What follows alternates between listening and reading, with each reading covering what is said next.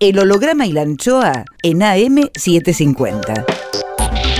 Miguel Rep dibujando en el éter. Rep.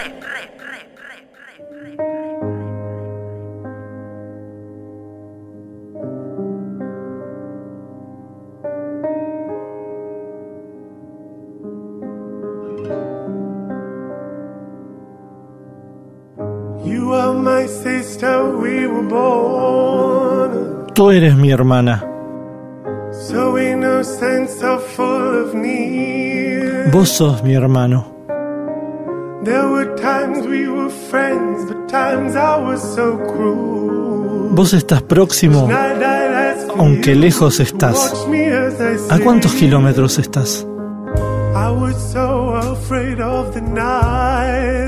El holograma y la anchoa. Nombre es Miguel Rep. that I feared. You lived inside my world so softly, protected only by the kindness of your nature. El holograma y la anchoa. You are my sister, and I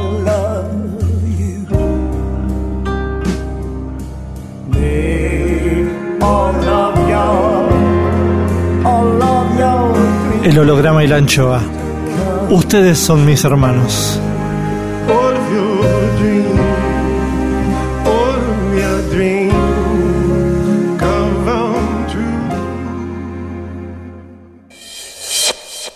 El holograma y la anchoa. Hoy guardamos el aire, el pensamiento de Jorge Alemán y Pedro Saborido hablando de Get Back. Would you like to see the Beatles do now? A show, a live show.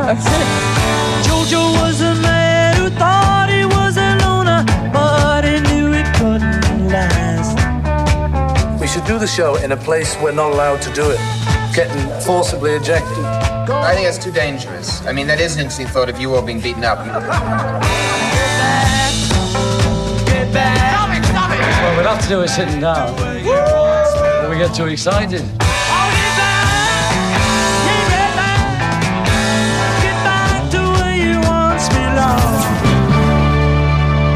Este programa es muy especial. Los dos invitados están convocados para conversar sobre una pasión en común, los Beatles. Y la excusa es el estreno de Get Back y el tiempo que tuvo que pasar para ver esos tres largos capítulos, esos 468 minutos que dura el documental. Un rescate que muestra y demuestra que estos cuatro muchachos del Liverpool provocaron los principales cambios culturales de los 60 como radares y no solamente como hacedores de la música más maravillosa. Estos muchachos eran también muchachos comunes y estos muchachos también se cansaron de ser amigos que trabajan juntos y querían tener también sus caminos como solistas y bueno, hasta la genialidad y la creatividad y esa producción maravillosa desgasta, ¿no? Eso es lo que vemos en Get Back en contraposición con lo que quedó como legado que fue aquel Let It Be. Bueno, esto nos repone en un final mucho más feliz que aquel ominoso Let It Be. Escuchen, escuchen este programa, sean Beatlemaníacos o no, porque se habla también de la vida. La excusa es Get Back y la reflexión es de tres frikis, Pedro Saborido, el psicoanalista Jorge Alemán que habla desde Madrid y el holograma de la anchoa. Ah, y John, George, Paul y Ringo.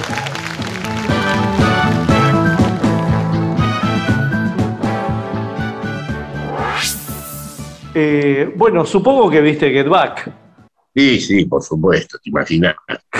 Sea, me suscribí especialmente al canal S de entrada. En cuanto llegó, vi las dos. Vi 321, marcando buenísimo. 321, es buenísima, es buenísima. Esa es una revisión muy seria. Jorge Alemán. Además, Rick Rubin es un capo, es un productor. Sí. Y luego la de Get Back, que me pareció muy interesante, muy interesante. Sí, porque yo te escuché con Aliberti, que estuvo buenísimo, pero es verdad que con Aliberti vos no habías visto Get Back No todavía. la había visto, estaba en Buenos Aires, sí, sí. sí. Y, No. y es verdad también que hablaste mucho de los tópicos que los, que los Beatlemaníacos eh, hemos dialogado con vos ya, ¿no? Vos hiciste Sí. una especie de, de paneo didáctico de los Beatles. Sí, sí, ahí sí, claro. Exacto. Pero Get Back como que te cambia bastante la, visión que uno tenía de, los Beatles. Yo no sé si te ha pasado a vos, pero a mí me cambió bastante la sensación que tenía a partir de, sobre todo por la película Let It Be, ¿no? Sí. Bueno, yo sí tengo que ver de Get Back a la edad que vi Let It Be, me vuela la cabeza directamente, porque a ver, o sea, a ver, verlos así por dentro, en ese proceso de reconstrucción de ellos mismos que están haciendo en ese momento, intentando de que no naufrague, eh, que, el proyecto no naufrague. eh, eh, si vi 10 veces seguidas en el cine en aquella época de It esta me hubiera matado. Era la oportunidad de verlos en escenas inconcebibles para nosotros, porque los tipos se parodian a sí mismos, se calientan ensayando con temas que son insospechados, que uno piense que los sigan tocando. Eh, hablan de los old time, de los viejos tiempos, que en realidad sucedieron cuatro o cinco años atrás, pero como si fuera, como si fuera un periodo de la historia, ¿no? Claro. Pero vuelven, vuelven a tocar temas de los, de los old time, porque son capaces de tocar del nuevo Do, Sí. de bromear con Twist and Shout, de imitar a otros grupos. Eso es inconcebible. O sea, se, es un gran trabajo el que han hecho. ¿eh? Me parece que es un documento, por supuesto que es un documento para los apasionados de los Beatles, ¿no? Hay niveles de, de audiencia y de fanatismo. Por ejemplo, a mí me, me gusta cada vez más hilar finito y sobre todo una época de los Beatles. No es que me encuentro con el con el, el Beatlemaníaco de Ye, Ye, Ye y ese me, me- me- digamos, me siento... Bueno, ¿Entendés? Como que hay, hay- vas hilando finito, es como las épocas de Picasso, bueno, las ver, épocas va- de, va- de Borges, ¿no? hay algo como fren- frentista Sí, de movimiento, un frente de todos Beatlemania con los que hay, pues, eh, nos gustan los Beatles, somos todos peronistas. sí, Y otro dice, bueno, mirá, yo soy más de una línea, sí. El Instituto Patria, el otro no, bueno, mirá, yo estoy más cerca de esta cosa, y, ¿entendés lo que digo? Sí, sí. Entonces, te- te- en ese abanico vos, bueno, ya nos gustan todos los Beatles, y eh, bueno, yo, la verdad que entre Lennon y McCartney, y hasta te empiezan a caer, vos podés tener una instancia en donde de dentro de tu fanatismo podés decir que hay temas que te parecen una mierda, porque ya estás adentro. Claro. No sé si me explico, Sí, con sí, esos niveles de detallismo. Pedro Saurido. Sí, sí, Y sí. ay, mi Beatle preferido Ringo o Harrison y tal disco, o la época, la primera época parece un- una caca y a mí yo prefiero de, de- y- de tal disco en adelante. Entonces, esos niveles de fanatismo precisamente hacen que cuando vos estés adentro de la máquina del fanatismo, empiezas a tener tus propias opciones, tus propios calores. Ya no hay afuera, Sí. No, no hay ya afuera. no hay afuera, No, ya no hay afuera. No. Entonces, eh, estás adentro de la máquina y, y George Martin y Brian Epstein y Liverpool y la tía Mimi y empezás, ya simplemente estás adentro de ese gran, de esa gran, como de ese parque de diversiones y no hay afuera. Lo que hay es un montón de juegos y te gustarán más los autitos chocadores o te gustará más la montaña rusa Sí. o preferís, preferís ir a, a, a- a los este, este Mal Evans este, del espacio, no importa. Pero ya empezás a ver, hay un momento en que vos decís, ¿por qué sé quién el nombre de un plomo de los Beatles? Sí. ¿Por qué se, viste, por qué, por qué es el nombre del- de, los hijos, de dos hijos? ¿Por qué es el nombre de los hijos? Sí. porque ya estás en el mundo ese, porque ese mundo te permite irte del otro. Y por eso nos gusta, porque nos saca, porque cómodamente nos saca del otro mundo. Sí, pero en el caso preciso de Get Back, me parece que lo que hace es una relectura de lo que uno armó como un, una coda o un final de los Beatles que parecía sombrío y que parecía triste y que está narrado en Let It Be, ¿no? que fue como una especie de recorte muy eh, antojadizo de, Hawks este, el Michael Hawks, ¿no? El, que filmó, y que ahora esto lo reversiona todo y le da una nueva significación, ¿no? Como una significación donde en el final también hubo alegrías. En el final no es que Paul estaba mirando de reojo a Yoko Ono y que George estaba puteando, sino que también había una algarabía y que lo único que estaba haciendo era que un grupo de amigos se estaba desmembrando, ¿no? Y que estaba terminando una sociedad porque, porque lo ves ahí. ¿Qué, ¿Qué más ambición tienen? ¿Qué más apetita tienen? Si ya lo tuvieron todo. Quizás en esa curva que vos decís, mm. esa curva de, de, de final, es como volver a entrar a es redescubrir un lago en Bariloche. No lo había visto nunca así. Siempre había tenido una imagen que era este. Y de pronto un día vas y te dice, no, mirá, boludo, miralo de acá, vení a esta playa, metete en el agua. Y de pronto dices, ah, no, es otra historia. ¿Entendés? Todo eso lo que viste, estás viéndolo de otra manera. Y en el caso de Get Back, yo creo que es una película que es muy divisoria de aguas no se le podría pedir a una persona, es decir, a cualquier persona que no le gusten los Beatles sí. o no le guste mucho la música, le tiene que parecer un bodrio. No hay manera que le guste a una persona que no le gustan los Beatles y no hay manera que no le guste a un tipo que no le gusta meterse en un plano psicológico eh, este, o, o, o, sociológico o mini sociológico en cuanto a cómo funciona un sistema Total. de gente sí. grupo de tipos, hasta, hasta político. Uno me dijo, un amigo me dijo, eh, es un manual de conducción política a cargo de Paul McCartney, sí. ¿no? Me dijo Tomás. Aguerre, un gran amigo mío. Y entonces vos decís, bueno, lo podés ver de mil maneras. Sí. Ahora, si no, si no, ah, si no sos bioquímico, es un tratado de bioquímica, o sea, el que no es bioquímico le va a parecer un bodrio, no hay manera. O sea, no, no puedes pensar que alguien va a criticar y va a decir, ay, me ofendí. ¿Por qué? Porque estuve con alguien que empezó a ver Get Back y le pareció una mierda. Sí, es una mierda Get Back. Si no te gustan los Beatles, es una mierda. Son un, es un embole tremendo. Es un reality show. Que, es un reality show. Sí, es un embole, qué sé yo, que se arman con la mitad. Eh, eso es lo, lo, lo, lo, parte de un lenguaje de una patria, de una, de una nación Uh -huh. La nación Beatle o en la patria Beatle, de pronto Peter Jackson, que es un neozelandés, un australiano, ya no me acuerdo, que hizo El Señor de los Anillos y que hizo un montón de cosas y que eh, de pronto se comunica con un montón porque él eh, sabe que vos sabés lo que él sabe. Sí. ¿Entendés? Uh -huh. Él sabe que vos sabés lo que él sabe y él uh -huh. sabe lo que sabemos todos. Sí. Sí, sí, sí, sí. sí, sí ¿Entendés? Eh, es como, bueno, che, esto es... Mirá lo que tengo, que... mirá lo que tengo y te lo voy a presentar de la manera más honesta que te claro. puedo hacer, ¿no? Te, es como si yo agarro decir, y, estoy harto, el tipo Jackson es como decir, estoy harto de que me vendan los Beatles del final como vendieron. Mira, yo tengo estas latas y mira, es así, hermano, es así, hermano.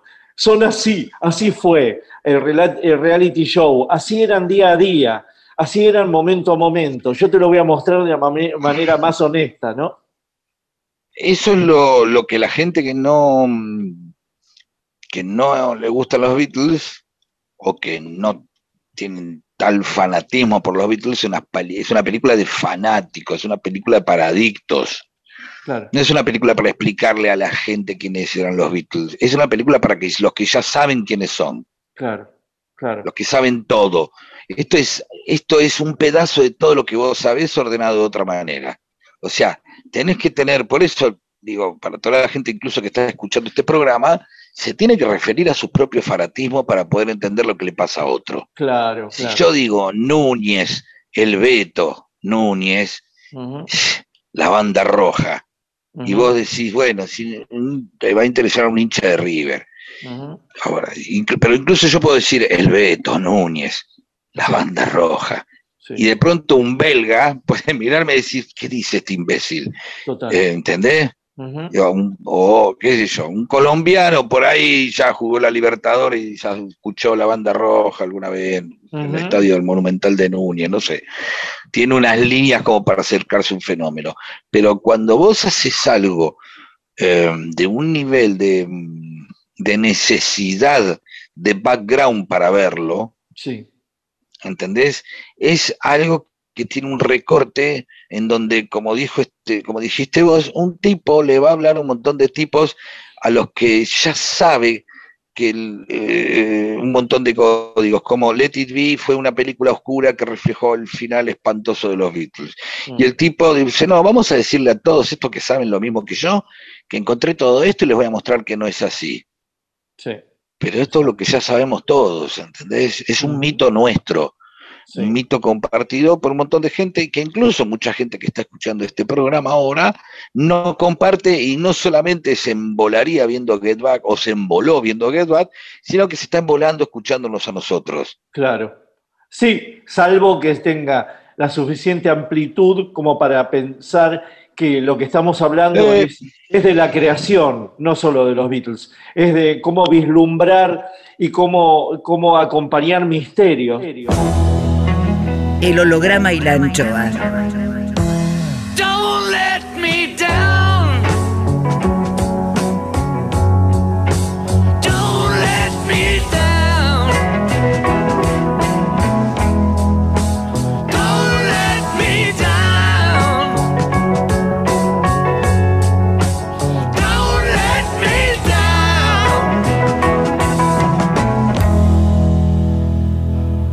Miguel Rep dibujando en el éter. El holograma y la anchoa. Volvemos con, con, con Now we're going to take the Beatles and I'll be quiet. Oh, you recording our conversation?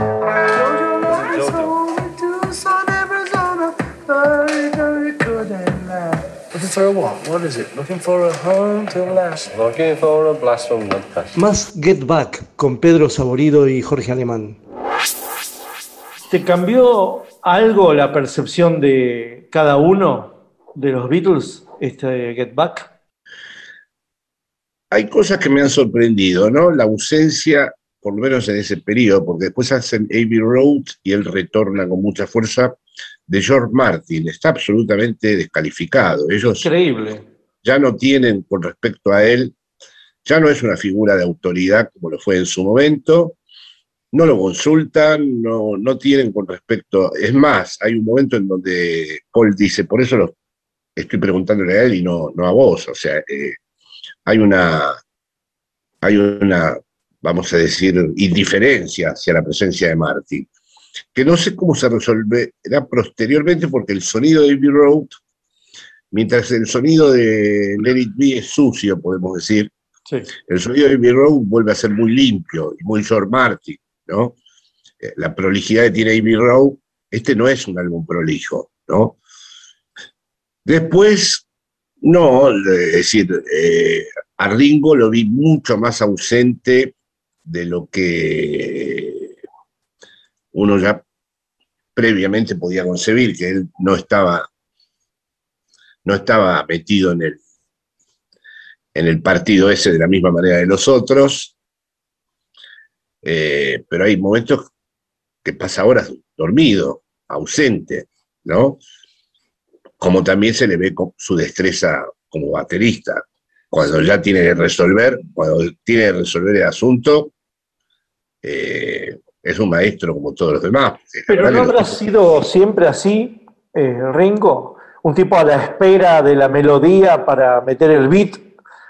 Lo que pasa es que no tenemos constancia de eso, siempre lo hemos visto no en un reality show. Este es el primer reality show duda, que vemos. Sin duda, claro, exacto. Sin duda es como vos decís, debe haber sido siempre así, pero incluso con los proyectos que ya no son estrictamente musicales, él se mantiene como en una distancia. Es decir, todo lo que se discute sobre la actuación, sobre la filmación, sobre qué destino va a tener lo que están haciendo, es como si lo tuviera sin cuidado alguno. eh. No, no, no, no parece muy, muy interesado, ¿no? Así como Harrison está manifiestamente en conflicto y no termina de estar convencido nunca, y ya se ven claramente que él está buscándose a sí mismo y está buscando otra cosa, Mm. y está demasiado trascendental además, ya, porque les dice en un momento dado, si ustedes se hubieran encontrado a sí mismos cuando fueron al viaje con el gurú, no serían esto que ahora son, ¿no? Claro. Y Harrison no, no, no parece, es irónico con respecto a la actuación, es irónico con respecto a los Beatles, ¿no? La presencia de McCartney es opresiva porque la superioridad musical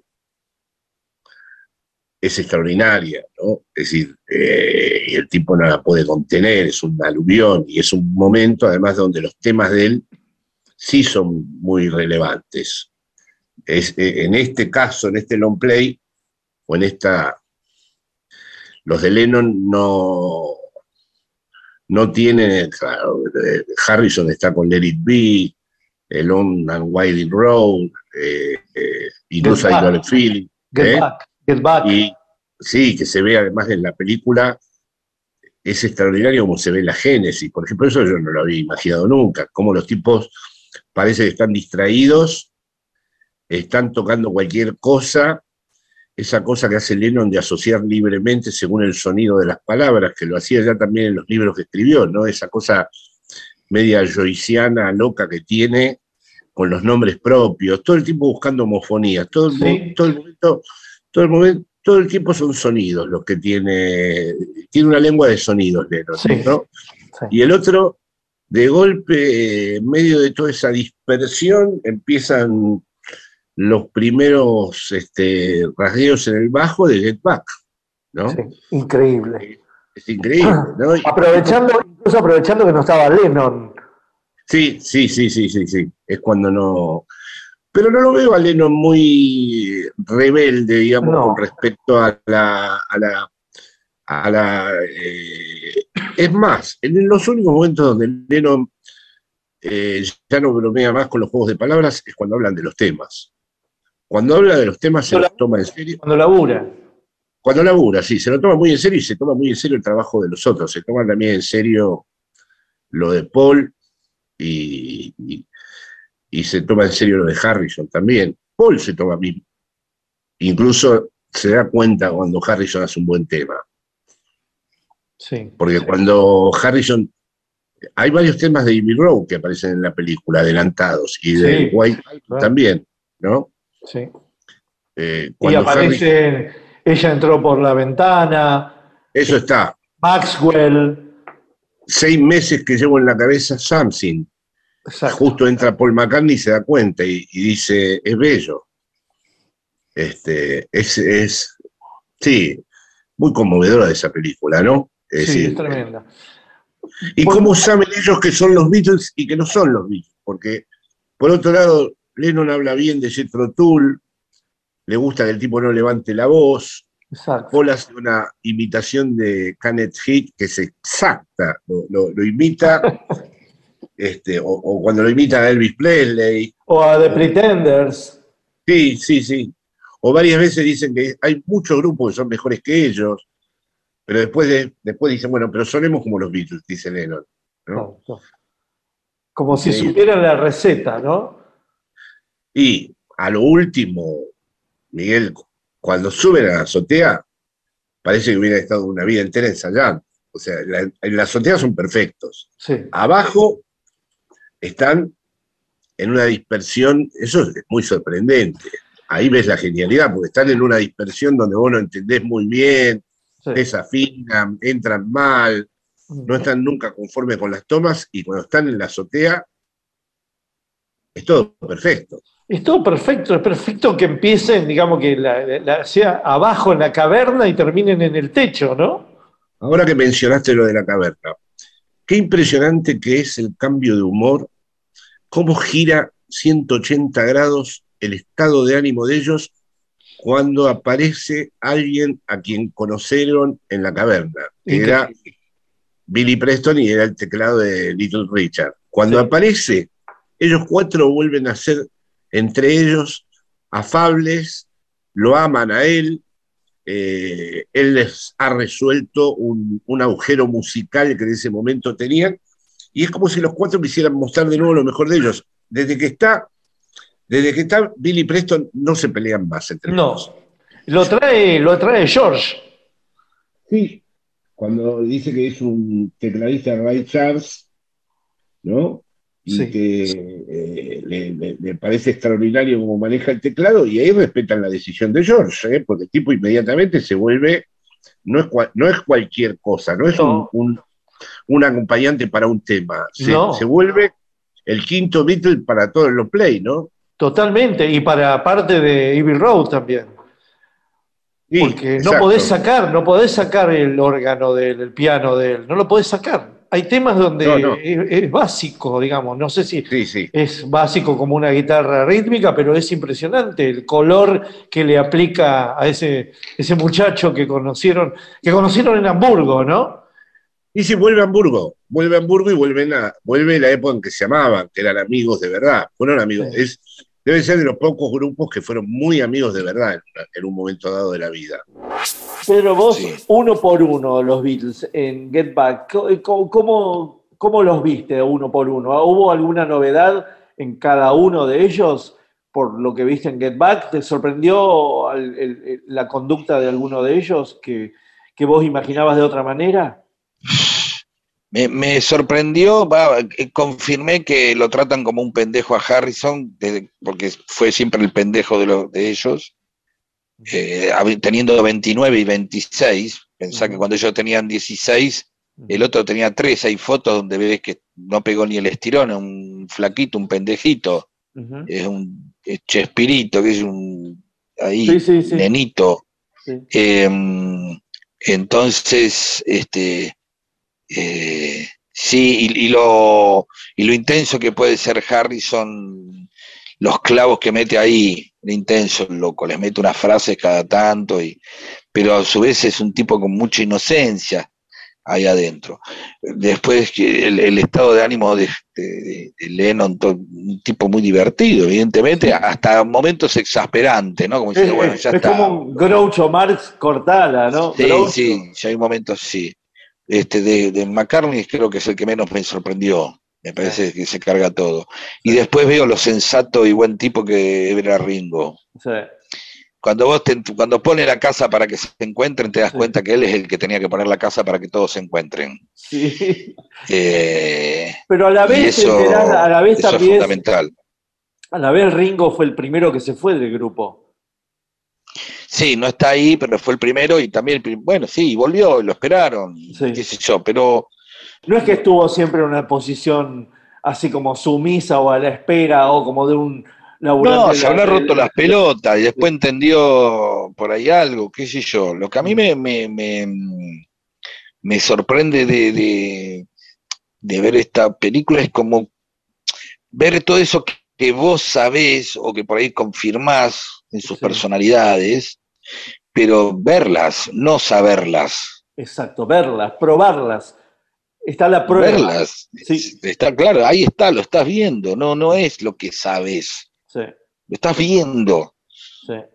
¿Entendés? No, no, no, no, no. Es como, Por como eso, ver a Maradona. Claro, pero eso te que lo es da- la diferencia. ¿Sabes qué es la diferencia? Creo que la diferencia de ver a- a- al Maradona todo recortado y comentado, ¿sí? A cuando simplemente te pondrías a ver un partido cualquiera de Nápoles donde jugó Maradona, no los emblemáticos que están Es pasados, viste, los goles, sino de pronto ves un partido más que empató Nápoles, uno que empató y verlo jugar ahí decís, ah, boludo, esto lo estoy viendo como en tiempo real. Claro, el reality, el reality, el reality, lo que demuestra que no hay montaje, que hay. Del minuto 1 al minuto 14, el- los tipos eh, actuaron de esta manera, caminaron de esta manera, se echaron las pelotas de esta manera, se rieron de esta manera, zaparon. Ese tiempo, eh, eh, por eso es muy novedoso este Mira, documental. había algo, había algo muy lindo que hacía Daniel Dátola Eh. en La Noticia Rebelde, creo, Mm. que era, eh, no sé, en un momento agarrar un jugador al que iban a invitar al piso, ¿sí? Y seguir todo el tiempo al jugador y no seguir la pelota, no seguir Sí. el juego. Sí. Entonces, claro, aparecía otro tipo, ¿no? Aparecía, qué sé yo, quien sea, eh, Rubén Paz o Bertoni o quien sea en esa época de la noticia rebelde, año 86, Sí. y ver a un tipo cómo estaba en la cancha y cuando te pones a ver cómo un tipo está para y bueno, se mete el dedo en la nariz, camina, espera, pifia una pelota, mira de lejos lo que está pasando, o sea, no estás todo el tiempo atrás de la pelota y acá está ahí, no estás todo el tiempo en el tema que tocaron, sino estás viendo cómo no lo sacan, cómo llegan, cómo les eh, estás viendo toda esa parte que no es cuando tienen la pelota o cuando hacen un gol. Sí, ¿Se pero- entiende? Sí, pero es interesante Eso es lo que decís. maravilloso, porque también eh, ocurre, Da- Dante, mi hijo, que tiene Sí. su- sus, ban- sus bandas y qué sé yo, que es pendejo y está tocando, cuando le pregunto, y me dijo, bueno, eh, no es tan, dice, lo que ves como ellos ensayando es, es un grupo, dice que la mayoría de los grupos le debe pasar eso. Sí. Bueno, pasan un tema, ¿qué hacemos acá? No, volver para atrás, no, no, no. Lo maravilloso es que ves que eh, eh, no son geniales Mm, sino que la- sale una genialidad, pero son tipos ensayando un tema. Claro, pero a la postre sale una genialidad. A la postre. Claro, ya lo es como sé. El, es como el partido de fútbol. Lo seguís, al, lo seguís a Bertoni, pero en el último minuto te metió el 3 a 1. Claro. Más. Get Back. Get Back. Con Pedro Saborido y Jorge Alemán. Rep en AM750. Y lo que se nota también es la- la- la- las distintas personalidades. Al, al estar uno viendo este reality show, esta convivencia, este convivio, te das cuenta de, de- difer- diferentes personalidades que tienen y cómo se complementan, ¿no? El obsesivo, laburante, genial músico, el otro que es ironía y humor permanente, que se va al carajo siempre, que es Lennon, el, el crispado, que realmente es un crispado, George Harrison es un tipo crispado. De todos ellos, yo el que menos me gustaría tener como amigo es a George Harrison. Si te me estás esperando que, que amargue un poquito. Es un la poco presencia, amargado. de, la presencia del Hare Krishna, hay dos presencias inquietantes, ¿no? La de Yoko, ¿no? Que parece como en un estado de fusión, eh, André Breton, ¿no? Unión libre, como Sí. en una especie de fusión amorosa, como una folía de, o sea, una locura de dos, ¿no? Sí. Esas escenas donde ella empieza a cantar con el micrófono o cuando le mete el chicle en la boca, está pegada a él, ¿no? Es, es- Sí. ella parte el chicle por la mitad. Es verdad que eh, McCartney no tuvo una reacción tan negativa con No. la presencia.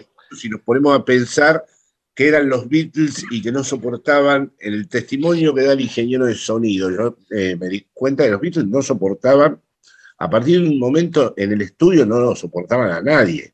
Sí. Así que, como dice Paul, verla sentada en el amplificador, con todo, Paul hace todo un esfuerzo para razonar por qué, y que ya se acabó, y que Lennon quiere estar con ella, Sí. y que los Beatles ya no van a hacer lo mismo. Es decir, también la película muestra un duelo, ¿no? Una despedida, una despedida que se da no así como un corte abrupto, sino en el proceso mientras están haciendo It Be, ¿no? Sí. Impresionante después de esa despedida haya habido Abbey Road, ¿no? Pero es verdad que lo que decías antes, en el, en el estudio ya aparecen sugeridos montones de temas que van a estar en, en Abbey Road y en el álbum blanco, ¿no? Su majestad aparece de alguna manera también. Sí, que es el final, sí, lo canta. ¿No? Lo único, lo único que no aparece es The End, pero The End sí, que lo hicieron para Abbey Road. Pero a mí me sorprendió también Lennon, como esa, digamos que la, la versión que nos dejó Let It Be durante décadas es una versión de constante pelea, amargura, de un Lennon más activo. Y acá Lennon es realmente un irónico, una especie de Groucho Marx, ¿no? Que, que no molesta demasiado. No es un tipo No, que va a la pelea. El que va a la pelea No. con, con Paul es George. Sí. No, Lennon no. Lennon aceptó, ya que Paul está ahí al frente, de, que un poco en lugar de George Martin. Sí.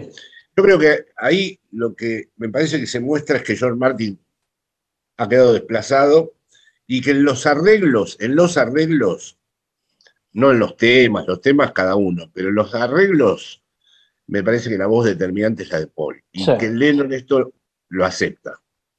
Porque Lennon está disconforme. con Su voz no termina, no se lo ve muy entusiasmado con sus temas. Sí, Eh, eso es sorprendente porque el, el montaje de Let It Be es un montaje muy distinto. Es absolutamente tendencioso y es hasta para dejar mal a Yoko y a Paul, casi te diría. Sí, ¿No? sí. No, acá se ve una tensión, pero una tensión que al lado de las tensiones que conocemos nosotros es nada. Son muy british, ¿no? Todos los días, good morning. Muy se british. tratan, se tratan todos muy amablemente, eh, eh, nunca dejan de saludarse. La ropa está buena, están sí, sí. limpitos, cuelgan la ropa, tienen un Ah, orden, ¿no? Sí, sí, sí, sí. Eso es la clase obrera, ¿no? Sí, no son los millonarios, eso es el origen. O sea, tendrán toda la guita del mundo, pero llegan, desayunan, están ahí, dicen buenos días, saludan a todos los trabajadores que están ahí. Morning, morning everybody. Another bright day. Morning, Cameron. El holograma y la anchoa. Hi, Ringo. Happy New Year. Hi, Ringo. Happy New Year. Hello, Hare Krishna. On the day shift now. Como, como los Beatles se expresan solamente la mano, las manos expresan la música, porque después no son como los italianos, no hacen esto, ¿viste? Los Beatles son, son manos que digitan música, ¿no? Sí, a mí no me, eh, me parece que, que lo que ha pasado también con, con los Beatles es que uno, eh, eh, esa expresión la va, ¿cómo te puedo decir? La va como la, va capturando a, medida que pasa el tiempo. Es decir, los, los Beatles, por lo menos, como cualquier otra, otro objeto de fanatismo, eh, tienen capas de escuchas, ¿no? Cada, eh, se escucha tanto, el, el tipo que es fan de algo, de una banda, escucha tanto, que entra en unos niveles de detalles y de expresión que no, no, este, ¿cómo te puedo decir?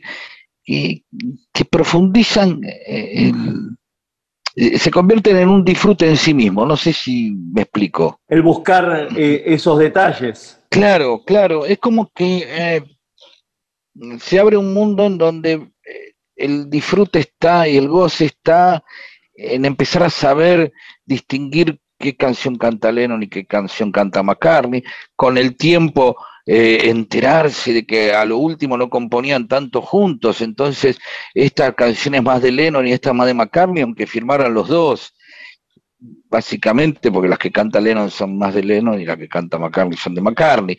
Eh, es decir, eh, hay un, el fanático tiene un disfrute que va más allá del gusto del grupo, sino que necesita ese nivel de profundización y necesita ir descubriendo capas de cosas.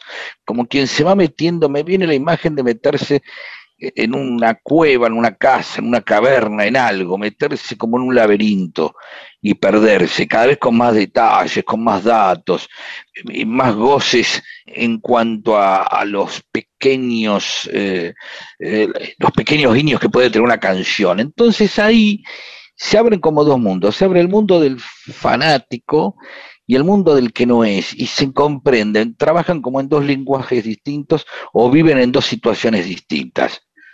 ¿Sí? ¿Se entiende? Sí, sí, sí, Eh, perfecto. Y, y esas, aparte, do- esas dos aparte, lo estoy comparando con otras artes o, arti- o artesanías, lo estoy comparando con Maradona y de los coleccionistas, también lo estoy comparando todo lo que estás diciendo con eso, ¿no? Como Claro. Hay un momento que es sagrado, que es el momento de la producción artística, que vos te llega, que es la música, pero vos después necesitas más adornos alrededor de eso. Exactamente.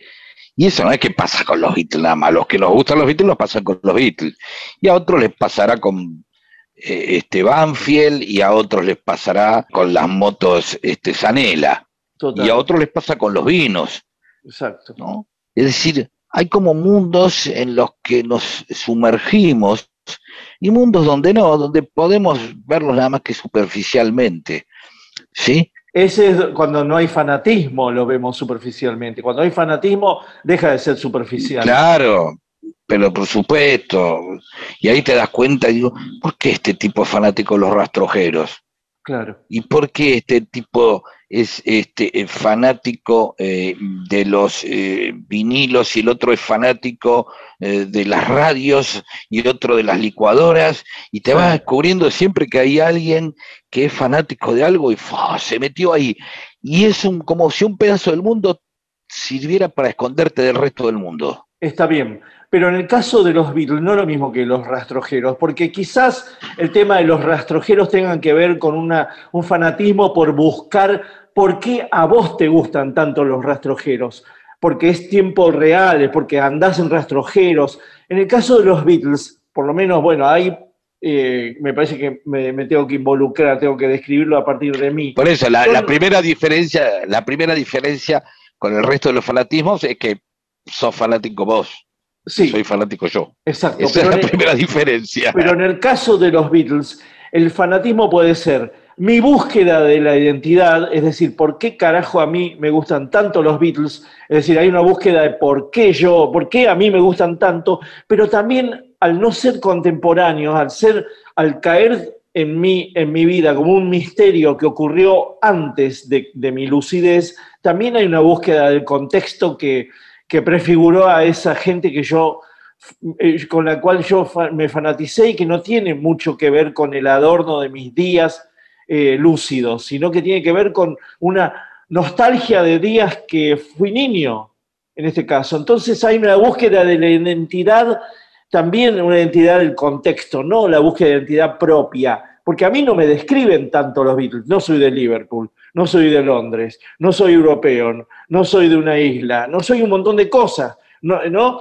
Entonces, ¿qué, qué es lo que cala hondo? Eh, ¿Qué es lo que busca uno ahí? ¿Qué, qué- qué- es la búsqueda de la identidad? ¿Es la identidad propia o la identidad de, de- de- de- de- de un montón de zánganos que, que no saben por qué les gustan los Beatles? Me- a ver, me parece que a uno se tiene a uno, Sí. nada más. El otro es lo que te pasó a vos con eso. Pero no, no son los Beatles, es lo que te pasó a vos con los Beatles. Sí. Los Beatles están ahí y si vas a ver al hijo de Julian Lennon o Abbey Road, está, todo el mundo le, le chupa huevo lo que te pasa a vos en algún momento. Lo puede entender. Es más, o no, o lo puede conmover a Ringo Starr o a Paul McCartney. Mirá a la gente. Ahora, el tema es, eh, lo podés resolver vos solo.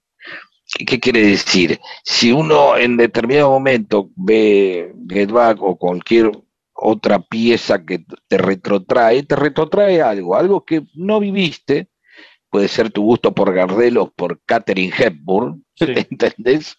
O por el cine mudo de Chaplin, Sí. ¿sí? Algo que no, que no viviste en tiempo real. Sí. Pero el tema es el impacto, en, en qué momento te impactó. Eh, ¿Te impactó de grande? ¿Te impactó de chico? ¿A dónde te lleva? Si yo, si no, uno tendría que decir, ah, no me puede gustar Gardel porque no me impactó al mismo tiempo en tiempo real. No, en algún momento alguien escuchó a Gardel y se le quemó la cabeza. Sí. Y son traumas. Lo que te provocan son traumas. Traumas, en el caso de los Beatles, traumas gozosos, eh, este, generosos, eh, alegres, eh, al tema de una fascinación que te saca de donde estás. Sí. ¿Sí? O sea, Sí. y te pasó eso a los 14, a los 12, a los 8, Ah, eh, y después, y después eh, es- aunque te parezca mentira, creo que uno tiene que también es más fácil si encontrás aliados. sí, claro. Es, Claro. más, ser- es más fácil ser fanáticos con otros. No digo que no se pueda solo, ¿eh? Mm. Digo, pero cuando empezás a legitimarte con este que sabes que le gusta y el otro, eh, es como cuando sos hincha de fútbol. Un tipo no te va, no te vas a hacer amigo de un tipo porque es hincha del Dosivi. Mm. Pero que sea hincha del Dosivi si vos sos hincha del Dosivi, Mm. te acerca unos centímetros, unos centímetros te acerca. Ya hay algo, ¿viste? Ya hay algo. Y con los Beatles pasa lo mismo. Es como con el rock, y dentro de eso una línea. Mm. La gente que le gusta los Beatles le gusta que los demás se enteren que le gustan los Beatles. Y se ponen remeras de los Beatles. Compra el, un boludez, un muñequito de submarino amarillo y publica algo en las redes con respecto a los Beatles y entonces se comunica con los otros. Sí. ¿no? Es como que, es como que anda con un emblema, como ser rockero, ser peronista, eh, siempre digo, tiene un disfrute de- del mostrar. Entonces, cuando vos de pronto me decís, che, tal tipo le gustan también, es muy fanático de los Beatles, y vos sentís una satisfacción. Sí. Sí, te estoy explicando a aquellos que no lo son. Entonces, de pronto lees que Charlie García dice, bueno, porque los Beatles tal cosa, y vos te sentís más legitimado, y te enteraste que a, que a Spinetta, que Spinetta también Mm. era fanático de los Beatles, y vos ah, te sentís un poco más acompañado, ¿se entiende? Y legitimado. Sí, una comunión, una complicidad. Y aparte una... No hay manera. En el caso de esta gente que uno admira, también es verdad, hay una legitimación de la propia calidad, ¿no? De la calidad que vos Claro. elegiste. Claro, es decir, Fito Páez le gustan los Beatles y vos y te sentís como, ah, bueno, o Lito Nevia, o los que vos respetás, Sí, o Gieco, qué sé yo, los con los que vos te criaste acá, sí. este, te terminan de legitimar algo. Eh, eh, hay que ver si, si tenían real dimensión de lo que significaban en, en el mundo ellos, ¿no? Tanto no. O sea, hay un momento de donde dice Harrison, nuestro público es eh, mayormente Estados Unidos e Inglaterra. No, eh, eran popularísimos en montones de lugares del mundo. En Argentina eran muy populares, pero populares en el sentido fuerte de la palabra popular.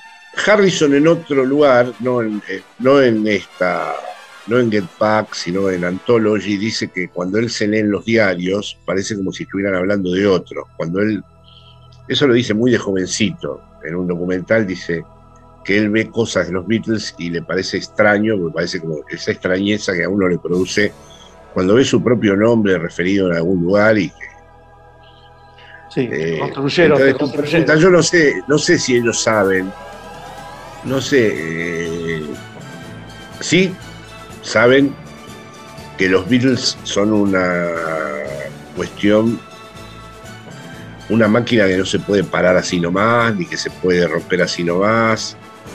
O sea, sí saben que el asunto va a suceder, pero cuando ya no haya más remedio Sí. que suceda, ¿no? You all will have read that uh, Dave G's no longer with us. But Mickey and Titch and I decided to carry on the good work. Rep sigue en AM750.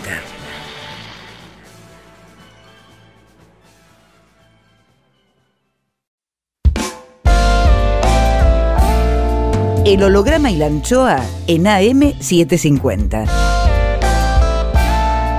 Miguel Rep dibujando en el éter. Rep.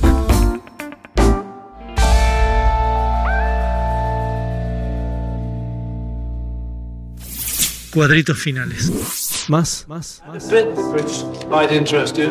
I was thinking for a song for Ringo. Like Más Get Back. like a story. A bit like Act Naturally, where you sort of zone, zone, zone, zone, but all they said was, oh, you got to act naturally. And Con Pedro Saborido y Jorge it Alemán. was like a comedy when I had it. You know, it's like.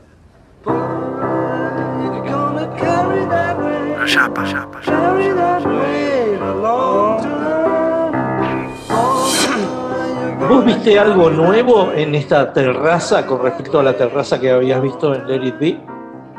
No, yo tengo la impresión de que no los conocía. Como que esto me permitió asomarme a un mundo.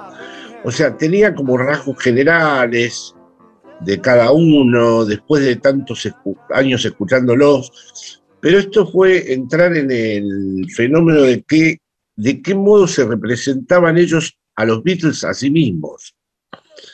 Y es interesante ver que tenían un fenómeno de distancia con los Beatles, pero necesaria tal vez, porque si se sentían los Beatles, hubiera sido, es como Lacan cuando dice, bueno, el loco es el, si Napoleón se creyera Napoleón, es decir, si los Beatles se creen los Beatles, eh, eso es imposible. ¿ah? Ellos tienen que hacer un esfuerzo constante para mantener el proyecto Beatles sin creerse los Beatles. ¿No? Por eso a cada rato dicen, no, pero si hay grupos mejores que nosotros, o volvamos a ser los Beatles, ¿no? O sea, por un lado tienen que creer que han sido muy grandes, se lo tienen que creer de verdad, porque a esa altura si no se lo creen, y a la vez no se lo pueden creer, porque no pueden quedarse como estrellitas que están ahí, es decir, han mantenido la exigencia de querer generar algo, de querer hacer algo nuevo, y por eso eh, han logrado no tener ningún disco malo, ¿no? Eh, o sea, Ninguno. probablemente- no, ninguno. O sea, así que uno pueda decir, vos, de este disco ni me acuerdo. Pero lo maravilloso que me parece que tiene este, en Get Back es que vuelve a, vuelve a, a ponernos en una máquina donde eso que pasó está pasando ahora, entonces nosotros volvemos a estar donde estábamos en esa época, por un momento, hasta una manera escalofriante. Y te lo digo también porque tiene que ver con el gusto de los Beatles, no con convivir las cosas, porque mis hijos les encanta, para ellos los Beatles son como familia, los aman y entonces verlos también los impacta mucho. Les impacta mucho, lo- los llevará a, su- a sus, a sus traumas, cuando digo traumas, a sus momentos traumáticos de los Beatles, ¿no? Este, verlos en acción y completarlos, porque uno está tiempo, todo el tiempo completarlos, completándolos. Se mete en la reunión, se pone, se mete en la reunión de sus amigos o de su familia. Es, es raro, es, es una pequeña máquina del tiempo, funciona como una máquina del tiempo. Para el que vivió la época o para el que no la vivió. Y, y una última cosa que se me apareció a mí es que me di cuenta acá que ninguno de ellos es un eh, gran instrumentista. Ninguno es un dotado. Ni siquiera George Harrison, que yo lo había tenido por, por un gran, gran guitarrista, él mismo reconoce que hay cosas que no llega a Clapton. No, claro, cuando. Pero bueno, pero eso también muestra la, la habilidad musical, porque eh, así como Ringo odiaba hacer solos, a Clapton, eh, perdón, a Harrison no le gustaba tampoco eh, alargarse en los solos, ¿no? Sin embargo, lo que hace Harrison en particular no lo hace nadie. Luego sí creo que Paul es un gran instrumentista, creo que como bajista es excepcional y como pianista también. Y hay algunos temas donde el bajo, como le dice Rick Rubin, que declaró Lennon, muchos bajistas te, te imitaron, ¿no? Creo que... Yo creo que el misterio está en la composición entre ellos. Entonces ahí Ringo es el baterista perfecto, Harrison es perfecto, ¿no? Pero probablemente si lo pones a Harrison cuando hizo Wild My Guitar, le deja hacer todo el solo Claro. a Clapton, ¿no? Clapton. Sí, sí, no. Aunque- Es el mejor, quizá, el mejor guitarrista de los, de los tres, porque Paul también toca guitarra. Como, eh, lo destinaron al bajo, pero él también es un guitarrista. Y, y George es el mejor guitarrista de los tres. que tiene buen gusto, John, eh, George. Sí. Muy buen gusto. Tiene, tiene, tiene un, un- un modo, dentro de ese carácter así trágico, dramático, tiene un modo de tocar la guitarra donde va para los Beatles. A los Beatles no había ido nunca un guitarrista que hiciera una cosa exuberante. Sí. Son para, para.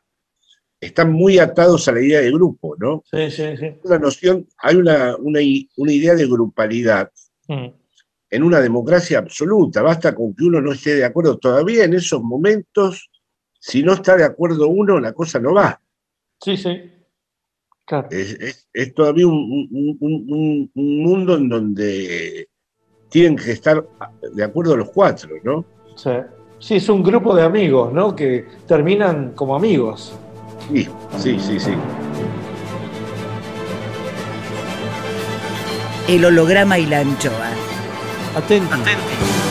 Continuará mañana más Jorge Alemán y Pedro Saborido hablando de esa maravilla que es Get Back. Miguel Rep en AM750. Edición Eimon. Get Back. Get Back. Textos Jorge Tanure. Y ya sé que el mundo no es como lo queremos, lo sé de los 10 años. Intenta, produce, consigue Berenice Sotelo. Listo, ahí le mandé. Lápiz y tinta Miguel Rep.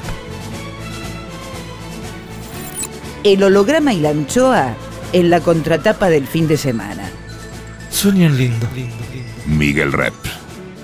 El holograma y la anchoa, siempre contratapa, siempre último, siempre nocturno, siempre allá.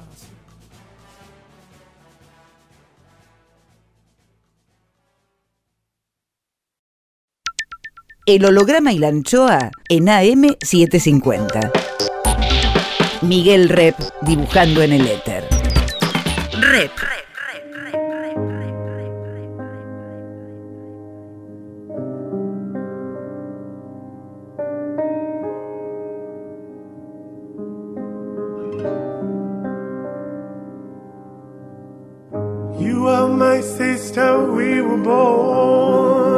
Tú eres mi hermana. so innocent, so full of need. Vos sos mi hermano.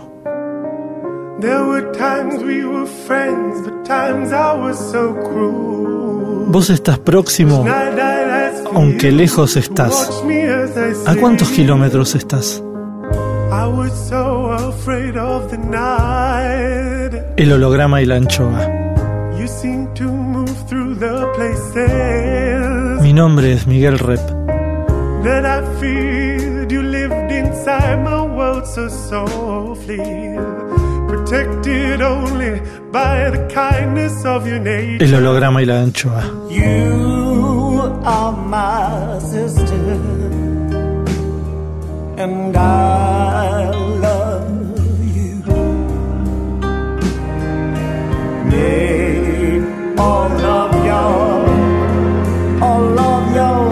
El holograma y la anchoa. Ustedes son mis hermanos.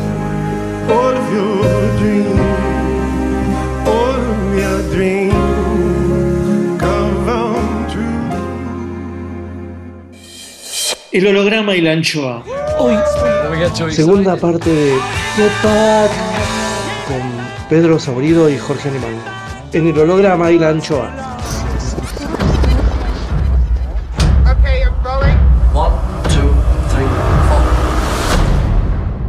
¿Qué esperas ahora de los Beatles después de Get Back? ¿Qué esperas? ¿Qué, qué, qué, qué te gustaría que apareciera?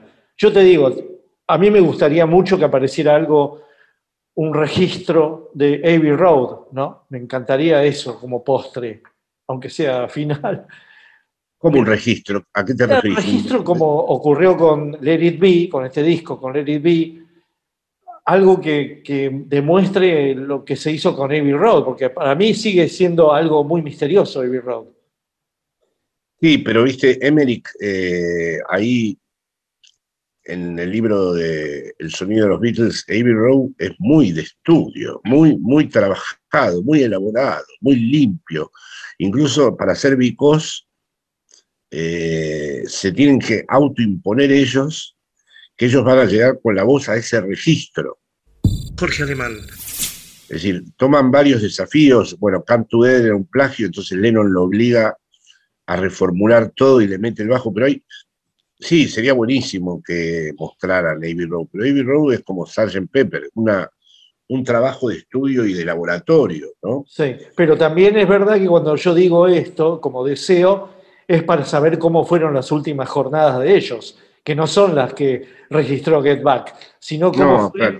cómo fue, ese final. Pero Ese es un misterio. es el un misterio, que ellos- digamos, acá hay una reality show y eh, me gustaría mucho ver si se puede ver, aunque sea grabaciones de cómo fueron esos últimos diálogos, esas últimas... Yo tengo, la hipótesis que tengo yo es que ellos, no mere- ellos sienten que no merecen que el final sea Be, el disco, que aunque tenga cosas buenísimas, para ellos no puede ser el final, y se meten en un sobreesfuerzo final en donde retornan al, al gran trabajo de laboratorio, estudio, como fue Sgt. Pepper, y hacen, para algunos Abbey Road es el mejor disco de los Beatles, ¿eh?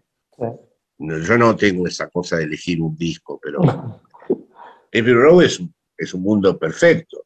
De hecho, hoy estuve escuchando Pet Sound de los Beach Boys, que según McCartney es el disco que les impuso Pepper.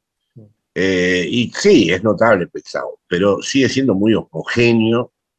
Hay un tema, es un temazo, pero sigue siendo muy homogéneo. Está muy bien, pero no tiene las variaciones que tenían los Beatles, la- la- la- los distintos universos que, que entraban en los Beatles, ¿no? La, la pregunta es si eso se va a seguir escuchando, si en el mundo en el que está preparándose ahora habrá oídos para ese tipo de música. Eso yo ya, ya, ya es difícil de... No, y la clave está en, en cómo está cambiando el oído de las nuevas generaciones, ¿no? Porque es la supervivencia de, de esta musicalidad, es las nuevas generaciones, ¿no? Hasta ahora está funcionando, hasta ahora funciona. Las nuevas generaciones, no sé qué recepción tendrán de Get Back, ¿no? Pero los Beatles siguen sonando y siguen siendo estudiados. Sí. Sí, pero forman parte de una cultura, ¿cómo te puedo decir? En las familias en donde se habla de políticos, se leen libros, los niños de algún modo leen libros o les interesa en algún momento la política. Y con pasa lo mismo. En mi caso, mis hijos se han criado escuchando a los Beatles y eh, ¿no? Y probablemente mis nietos- mis nietos también, porque desde que nació el primero, Beautiful Boy, que según McCartney es el mejor tema de Lennon, ahí, ahí McCartney es un poco irónico, me parece.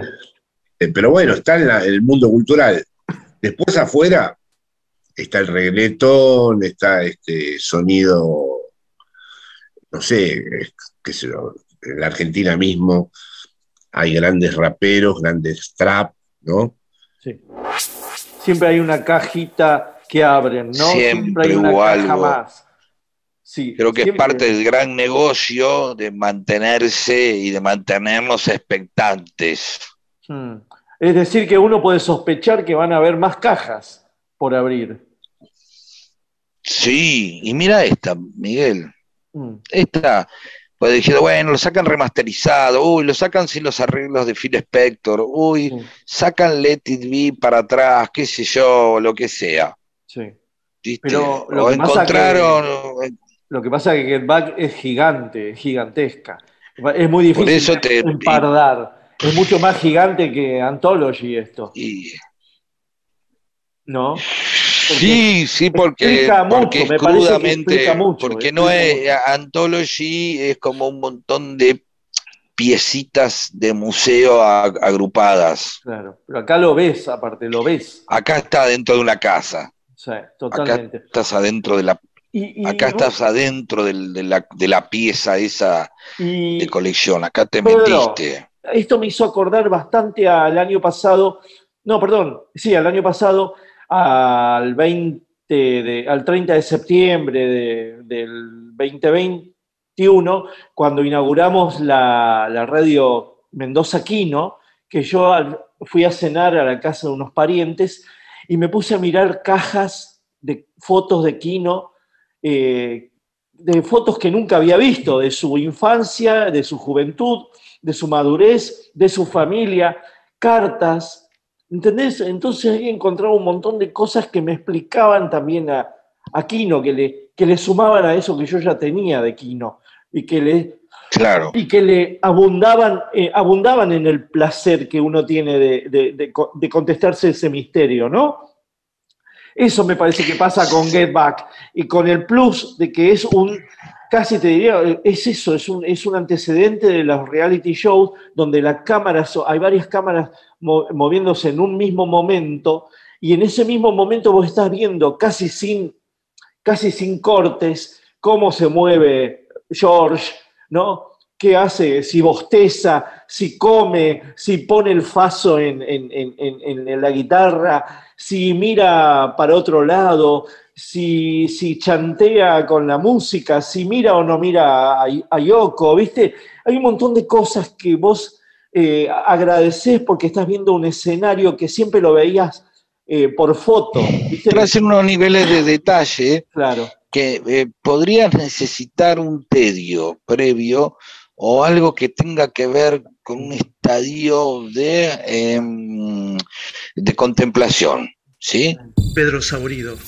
Es decir, si yo me meto, vamos a, a- a usar metafóricamente un lago, yo no sé si voy a empezar a ver los detalles de los colores de la montaña si me meto al lago a hacer motoesquí, estoy pensando en otra cosa. No estoy con el meto esquí, el agua, qué sé yo. Ahora es muy probable que si yo me siento en una piedra y empiezo a mirar, puedo decir, cuántos niveles de verde o de azul tiene el lago. ¿Entendés?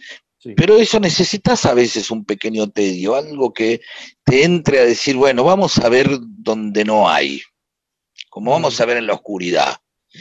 Entonces hay una zona de tedio de ver Get Back cuando entras, que es necesario para que precisamente a partir de ese tedio puedas empezar a ver algún detalle. De la misma manera que en una sala de, de espera de un dentista, si vos no esperas nada y te hacen, te pones a charlar con alguien, no ves nada.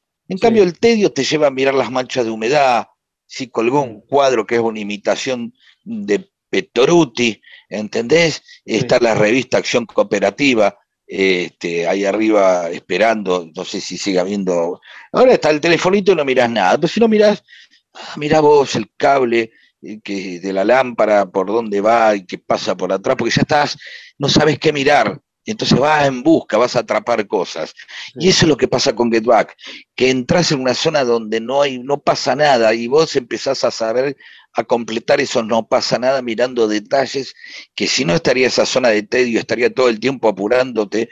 Ahí tiene un riesgo total Get Back, que es el riesgo de ser, de entender que vas a quedarte afuera, que no te voy a entretener.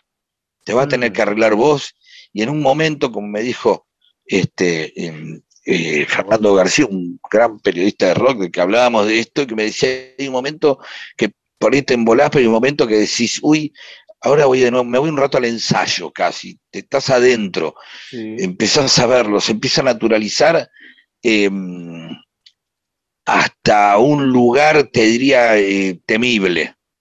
Sí. Ah, eh, provoca un cierto escalofrío en un momento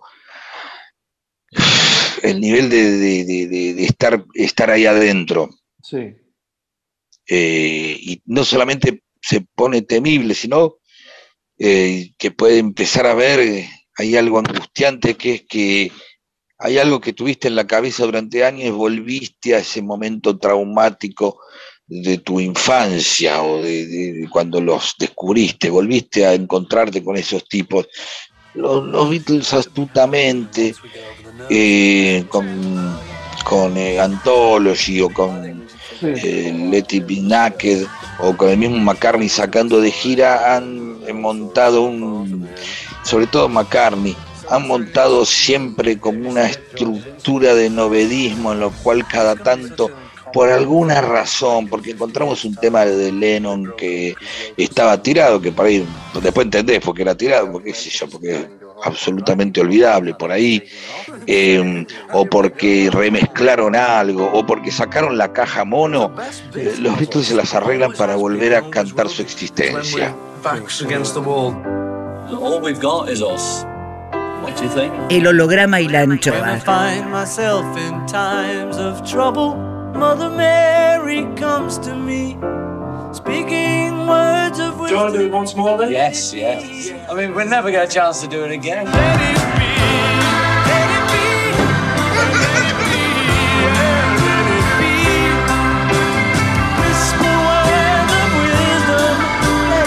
Sell cats and kittens. What are we gonna do?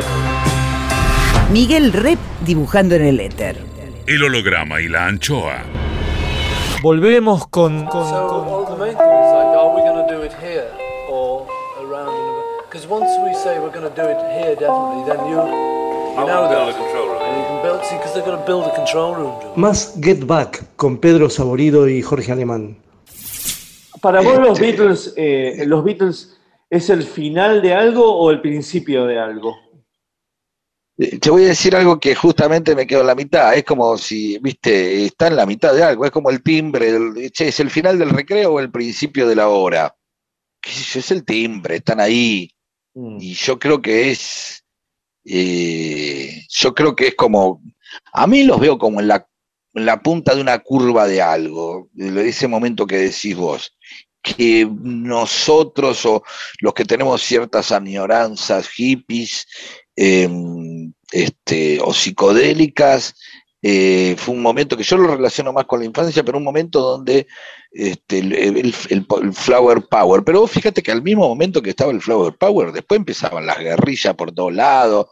este, se cagaban a tiros también, revoluciones, este, las dictaduras en Latinoamérica, eh, sí, Vietnam, o sea, Sí, se uno se todo. acuerda, eh, uno se acuerda de la paz, pero la guerra y los atentados, eh, eh, Vietnam estaban también ahí, un quilombo, todo. después vino la dictadura militar en la Argentina, o sea, eh, son unas curvas extrañas. Vos fíjate que el, el Ditela y el hipismo eh, se- acá en la Argentina sucedieron durante, la, durante dictaduras, durante la dictadura de Don Galí, después la de Livingston, después la de Lanusse.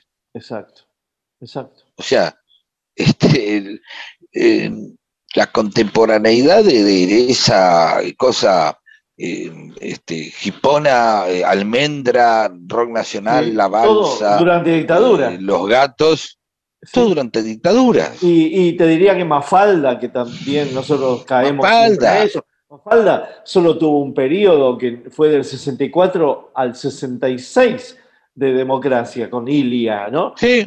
Y chau, y Y después, ya- un año de democracia, no, después del 73 al 74. Con, No, no, con 73 Perón. terminó Mafalda. No, Mafalda terminó Ah, mira 73. vos.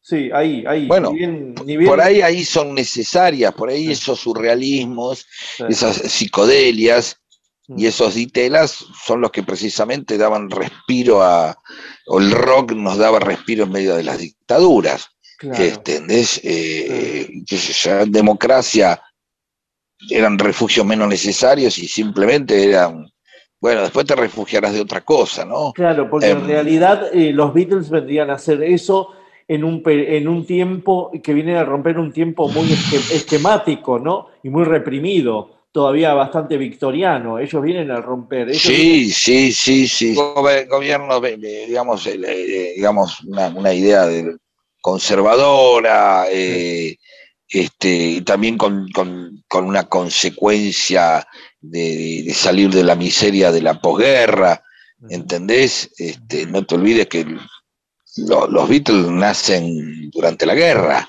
Sí, totalmente, todos. Este, tienen infancias en la guerra y en la posguerra, o sea, la pasan, eh, eh, son parte de una Inglaterra que, este, este, ellos empiezan a tocar en el- que- con 16 en el eh, 16, 16, 56, Sí, totalmente. ¿entendés? O sea, de- todavía la guerra estaba ahí eh, 10 años y estaban saliendo, eh, todavía tenían que laburar y todavía se estaban como rearmando Inglaterra, qué sé yo. Sí, sí. Este, y entonces eh, llegan con, aparte llegan también, los 60 llegan con el color al cine, este, llegan con el color a la televisión, aparece un, aparece el color, Sí. no solamente en el plano de la, de la ropa, sino también eh, mucho más, y sino también en el estallido de, de- de- del flower power, ¿no? El hipismo No, son los colores, la ropa, la los ropa, Beatles lo- mismos. la- Los Beatles mismos Beatles son mismos. el color en la música. Ellos son el color Sí, en la sí, música. sí. Fíjate que empiezan, pero- empiezan de una manera monocorde, blanco y negrística, grisecita. ¿no? Porque todo era blanco y negro. La primera película de los Beatles es en blanco y blanco y negro. negro. Y ya y- es un dos o tres de años color. y es, en co- es un estallido de color. Y bueno, y Gire Mágica y Misteriosa se va a la mierda. Y, y- y Submarino Amarillo. Y. O sea, un descubrimiento, quizás, claro, un mundo de color que, que- que- que está en los medios, el- el- la televisión, el cine, las revistas. Los Beatles son, creo que, la culminación del rock, ¿no? Es hasta donde podía dar Exacto. el género. Es, Sí. eh, agotaron todas las variantes del género. Eso que vos decís, con los Beatles no empezaron algo, terminaron algo. No, no, no, se terminó. Sí, sí, yo creía en aquel entonces, ¿no? Y el efecto era que empezaba algo, vinieron los Beatles después vino Jethro y esto y lo otro y todas las bandas que surgieron. Pero si ahora los miras en perspectiva, esas bandas son variaciones extraordinarias, algunas, buenísimas, Mm. Who, Pink Floyd, extraordinarios, ¿no? Pero variaciones de este meteorito extraordinario, de este milagro.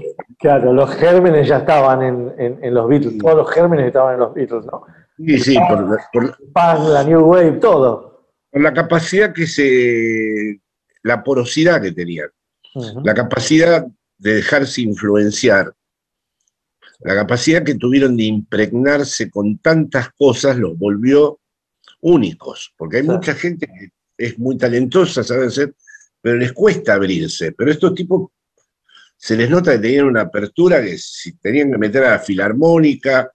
Además se ve muy bien en el libro del ingeniero de sonido el momento de clivaje, o sea, hasta Robert Saul manda a George Martin. A partir de Revolver lo empiezan a someter. No es que esté ausente como acá en Get Back, pero sí ya son ellos los que exigen, quieren tal sonido, Lennon quiere que la voz se escuche como si fuera el Dalai Lama en una montaña, el otro le pide a un saxo barítono en Penny Lane que dé una nota imposible. O sea, ahí los locos tomaron, los, to- tomaron el mando, tomaron el mando a partir de Revolver. Y no se bajaron más, no se bajaron más, ¿no? Más, más. Get Back. Get Back. Con Pedro Saborido y Jorge Alemán. Rep en AM750. No, no, you're always annoyed when I say that. I'm, I'm trying to help you know, but I always hear myself annoying you, and I'm trying to. No, you're not I, I get so I can't say it, but you know what I mean. Es verdad que los Beatles son eh, de un origen absolutamente blanco y negro y una transición del gris hacia el, hacia, hacia el color total. Sí, por supuesto. Porque vos imaginate, siempre que te imaginás eh, Pink Floyd es en colores. Pink Floyd es siempre en colores. Sí, y cuando uno ve el, el recital en Japón de los Beatles, que es en colores, Sí. le cuesta ver eh, a eso, a los flequillos, la etapa flequillo y lampiños, Mm, este, en colores. Sí, totalmente. Siempre lo, a los flequillos, la parte de flequillos siempre es en blanco y negro. Recién en Help empieza a estallar el color. Y ahí decís, ah, mira, Lennon es medio pelirrojón, el otro es medio, ¿viste? Sí, sí. ¿Entendés? Ah, eh, claro. Y, después, bueno, después estalla. Y toda esa cosa termina en un, este, en un Get Back, en un Let It Be, al que tienen que colorizar, porque también lo vimos en película 16, oscura. Get Back, al aparecer en colores y con ese nivel de realismo y de calidad eh, 2021-2022,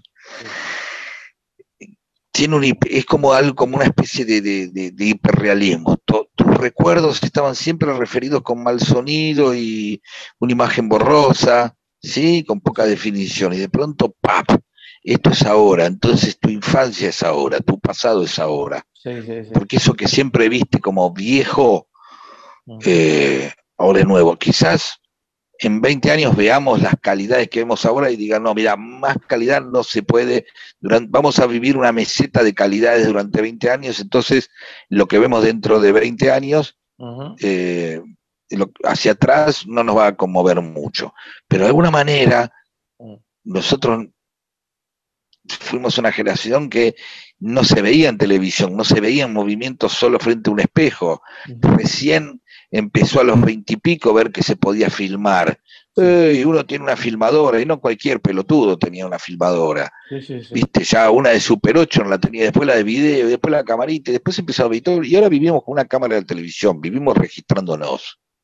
Y a lo sumo podrás decir qué gordo que estaba, o no tenía tantas canas, o que estaba más flaco. Pero nos va a impresionar vernos en movimiento de una manera tan real Sí. eh, dentro, como, como, nos, como Get Back nos conmueve por eso. Pedro Saborido Dixit. Estamos volviendo a una realidad de una manera muy, muy, muy definida, con mucha calidad de imagen, con mucha calidad de sonido, y estamos viendo algo que pasó hace 50 años como si hubiera pasado hace 15 días. Exactamente. Sí, yo creo que ese es uno de los grandes valores de, de Get Back, ¿sabes? Me parece que no es, no es cualquier cosa, no es un capricho de Beatlemaníacos hablar de, de Get Back. Yo pienso que eh, supera lo Beatlemaníaco Get Back. El registro de, de Get Back eh, tiene que ver con un rescate que no imaginábamos que los momentos iban a durar eso, que iba a haber profesionales eh, de la cámara este, registrando con tanta nitidez y con tanto naturalismo algo que, que- que- de No, hecho- pero perdón, de- algo que de hecho no funcionó durante décadas, no fue rescatado durante décadas. Este es el momento en que había que ser rescatado ¿Por qué pasaron Bueno, porque está la tiempos? tecnología. Claro. Sí, sí, sí, sí. Y bueno, ellos ya se habían acostumbrado a trabajar así, ¿no? Incluso eh, Lennon trae la noticia del manager de los Stone. Exacto. Eh, Esa, es otra, esa es otra batalla que pierde. El gran sufriente de esta película me parece que es Paul, porque Paul ve que se le desmigaja el, el grupo y que no se lo puede llevar a, a la familia Eastman. Sí, eso es la lectura más política que se ha hecho de esto, ¿no? Que, que la familia Eastman no, no va a funcionar. Pero yo creo que además él ve que se le desmigaja el grupo, no solo en el aspecto del management del grupo, sino que él creo que soñaba con imponerse, pero sin que la cosa se disolviera, lo cual era imposible. O sea, ahí ya Harrison lo anuncia. Tengo un montón de temas. Claro. Pasa que Harrison lo anuncia como si no fuera una ruptura, y Lennon lo escucha pacíficamente esto. Le dice, ¿por qué no hacemos cada uno, además de los Beatles, nuestros propios temas? ¿no? Sí. Y yo creo que Paul ahí, sí, su plan era seguir. Y de hecho, he escuchado bastantes entrevistas a Paul donde cuenta que después de la separación estuvo mal el tipo, que no sabía para dónde agarrar. Sí. De hecho, los, los dos eh, solistas que fulguran inmediatamente son George, con ese discazo triple, y Lennon, que hace una carrera solista buenísima. Sí, sí. Paul le cuesta. A Paul le cuesta, bueno, después hace cosas buenísimas Paul también, ¿no? Tiene ahora, cuando ves en perspectiva ya la producción de él, eh, en algunos temas de Wins y en algunos temas de él, es extraordinario. Pero el que se libera para mí de verdad es Harrison. Sí, el, es- que, es- de, es el- el Harrison. que de- el que de inmediato se saca la losa de encima y hace grandes temas es Harrison. Sí. Porque All Things Must Pass es un buen, un buen trabajo, y un trabajo amplio, ¿no? Pero es verdad que siempre lleva consigo un dramatismo, George, ¿eh? que en Paul eh, es mucho más liviano. Eh, hablo musicalmente, musicalmente. Siempre los temas de, de- de George, salvo su, en mi opinión, salvo su paso por Traveling Wilburys, siempre es un, es un trámite bastante dramático, ¿no? Ya sea Bangladesh, ya sea eh, los primeros. Son, Sí, bueno, son como temas dramáticos. Sansin no es tan. Sansin es un tema. Y. Samson es de los Beatles. Está todavía en los Beatles. sí, sí, sí, sí, bueno, pero es de Harrison, ¿no? Pero digo, hay algunos temas y los Traveling Wilburys es un grupo Grupazo. extraordinario, un grupazo, es un grupazo que todavía, todavía no se ha reconocido. Pero lo que pasa es que ahí hay una suma absoluta del talento y encajan todos. Ahí encajan todos. Habla, sigue hablando Jorge Alemán. Porque ahí entra la voz de Dylan, la voz de Harrison, la voz de Tom Petty y, y los temas. Y Orbison. No, y nada menos que Ray Orbison, del cual los Beatles habían sido teloneros. Pero eh, los Traveling no es una bromita de un grupo de tipos famosos. Se toman muy en serio los arreglos vocales, las composiciones, y se le ve también el talento a Harrison ahí. Sí. Sí, A Lennon- ahí lo que más se nota es que la labor Paul McCarthyista es este Jeff Lynne, ¿no? Es el tipo que hace de todo como un productor, ¿no? Slaine Un gran es, productor. es- es un gran productor, es un tipo que... Y Paul tiene en la cabeza todos los arreglos del mundo y tiene como tres o cuatro vo- voces. Harrison tiene una y Lennon tiene una. Pero Paul tiene voces, eh, tiene una voz para Blackbird, tiene una para Igor Sí. Feeling, tiene registros muy distintos, ¿no? Es verdad, sí. Que los Sí. empezó,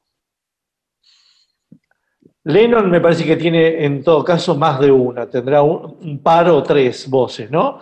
Porque una voz es la voz de, de- de las, de las canciones muy dramáticas de él, como Julia o Mother o God, y otra es cuando tiene que ser un no. poquito más liviano, ¿no? ahí es más intenso, pero siempre tiene esa voz nasal, digamos, ¿no? Es muy nasal. Otro- en cambio, el otro da para agudos y canta Darling, que podría ser un tema negro. decir. Tremendo. Sí. El otro es tremendo. Sí, Y se verdad. nota cuando imita, cuando lo imita a Elvis. Lo imita a Elvis tal cual. O sea, y cuando, o sea, es decir, McCartney es como un apasionado de haber escuchado, se ha escuchado toda la música. Sí. Es, es- es el, es el gran músico, ¿no? Del grupo. Sí, sí, sí. Los otros tienen un talento, lo que pasa es Lennon, incluso ahí mismo, en ese Let It Be, ha hecho Across the Universe, que es un- una melodía bellísima, ¿no? Sí. Eh, eh, sí. Lo que pasa es que en el White Album vuelve a haber temas muy buenos de que aparecen también en esta película semi-ensayados, ¿no? Sí. Claro. Don't Let Me Down. Doble Miguel es un gran tema, me parece. Gran tema. ¿Mm? Y cuando tema. mete la voz de ahí en la terraza, es impresionante cómo esa voz nasal tiene esa potencia en la terraza, cantando al aire libre, ahí Lennon, ¿no? Y ahí ves que Rico es un gran baterista, porque la batería podría arruinar cualquiera de esos temas, ¿eh? O sea que van los golpes justos. El holograma y la anchoa.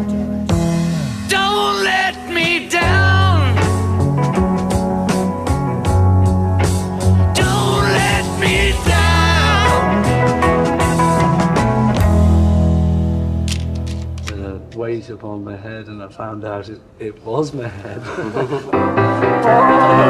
you gonna carry that weight, carry that weight a long time.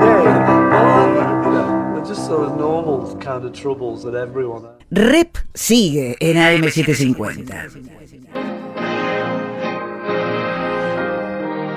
Más Jorge Alemán y Pedro Saborido hablando de esa maravilla que es Get Back. The best jazz band I saw was Ray Charles Band. Yeah, I mean that's jazz. That's anyway. Y las alusiones a lo material, es decir, a la guita, ¿qué te pareció eso? Creo que salvo McCartney, que tuvo siempre muy claro lo de la guita, eh, los Beatles, en tanto Beatles, como todos los de aquella época, estuvieron un poco desamparados. Entraron a un mundo en donde no conocían las reglas de juego y se encontraron con. Eh, ya en la época Let It Be, ya creo que habían pasado la bancarrota de Apple o algo por el estilo. O sea, ellos, ellos estaban muy preocupados por quién, es decir, los iba a proteger, porque se ve que no entendían mucho. Claro, porque entendido. había muerto. Sí, lo dicen, ahora que lo recordás, Miguel, viste que dicen Sí.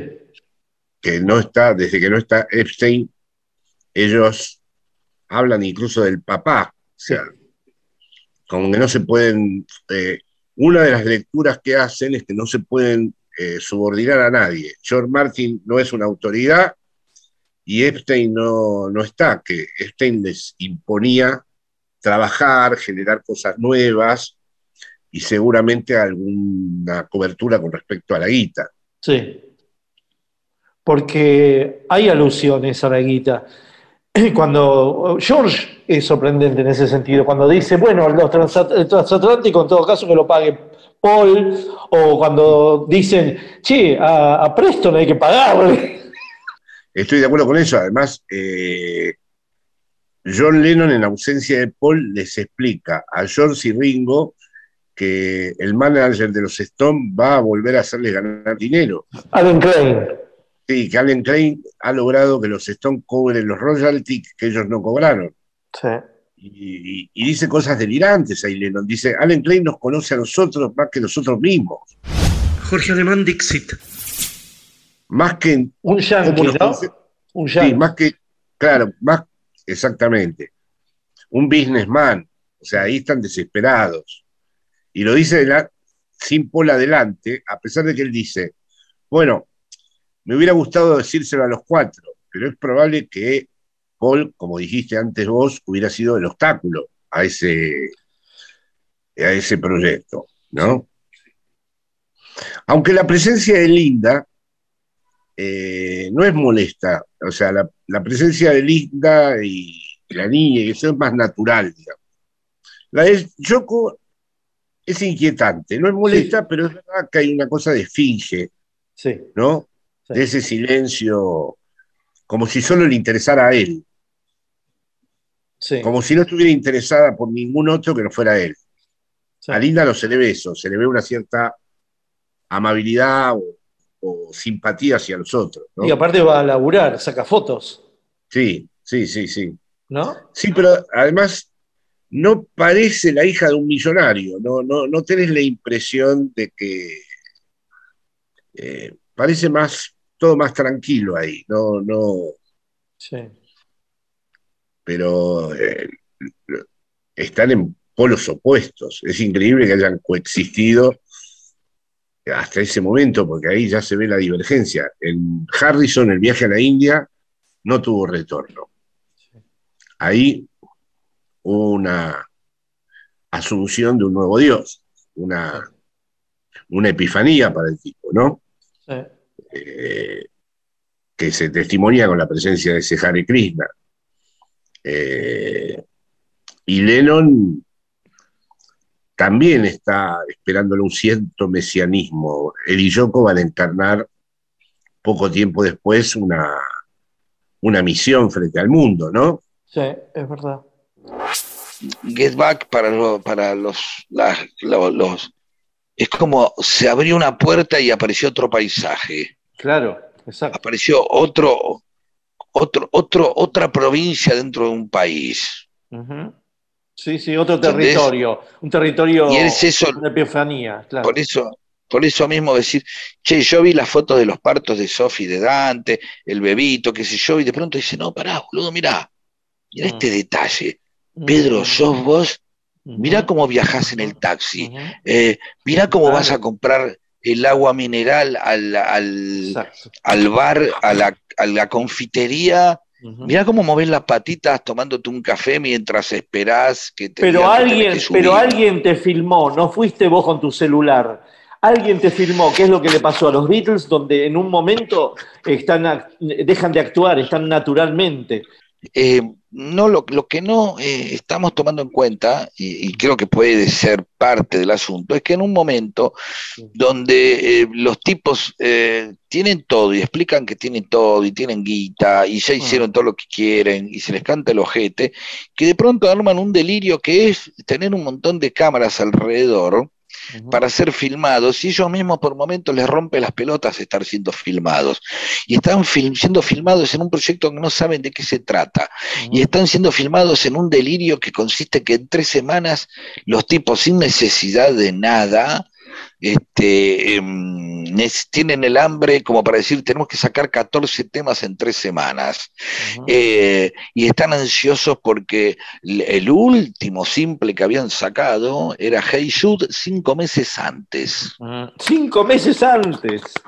Seis Es meses antes. Los tipos sacan Hey Jude, digo, cualquier pelotudo saca Hey Jude y dice, ya está, listo, no hago más nada en mi vida.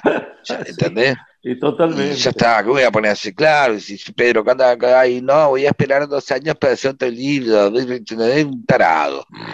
Habla, sigue hablando Pedro Saborido. Y estos tipos, claro, y estos tipos sacan y dice, hace cinco meses que no sacamos un, este, un simple, bueno, y sí, eh, y hace, no, hace dos años y pico hicimos Sgt. Pepper, deberíamos hacer algo más que rompa más la bola, ¿no? En, el, me- en el medio Sí. hicimos álbum blanco. Blanco, claro. eh, y la película Gira Mágica y Misteriosa, y, y, bueno, y ya pasaron dos años y pico. Sí. Eh, bueno, y no solamente estamos haciendo Let It Be, sino que también estamos haciendo Abbey Road al mismo tiempo. Totalmente, en serio. Claro, que todavía no son conscientes de que va a ser su último, último disco. ¿No? Que es la coda Claro. absoluta. Que acá, en este, en, en Get Back, ya hay esbozos de, de Ivy Road. Hay temas de Ivy Road. Claro. Pero entonces, en esos niveles de, de fanatismo, y lo digo para la gente que simplemente trata de escuchar en este momento qué le pasa a dos fanáticos, o, o, em, y, y puede cortarse eh, este, un, un pedazo de este programa que simplemente es la, el testimonio de cuán fanático llega a ser dos personas, como si de pronto nos asomáramos a un lugar y, y viéramos a escuchar, tratáramos de escuchar la conversación.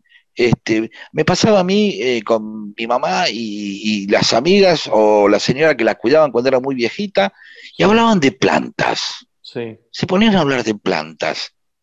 Y, y yo no entendía nada y no entendía cómo, cómo podían seguir hablando de... Pero me parecía maravilloso. ¿Cómo de pronto podían hablar? No, y la, el jardín de la cosa, no, y el mon- la, la- la moneda de plata, y no, y la, qué sé, no, los nombres, y el malbón del paraíso, y no, y la, el cucumelo, de- y hablaban, y bueno, le pongo un poco más de agua, y no, ah, sí, a mí me creció mucho. Es fascinante eso. Sí, sí. Era imposible, es música. Entonces, cuando alguien puede estar escuchando esto, le diría, tenga la paciencia, o por lo menos diga, ¿qué pasa cuando me asomo dos tipos que apasionadamente hablan de algo que a mí ni me interesa?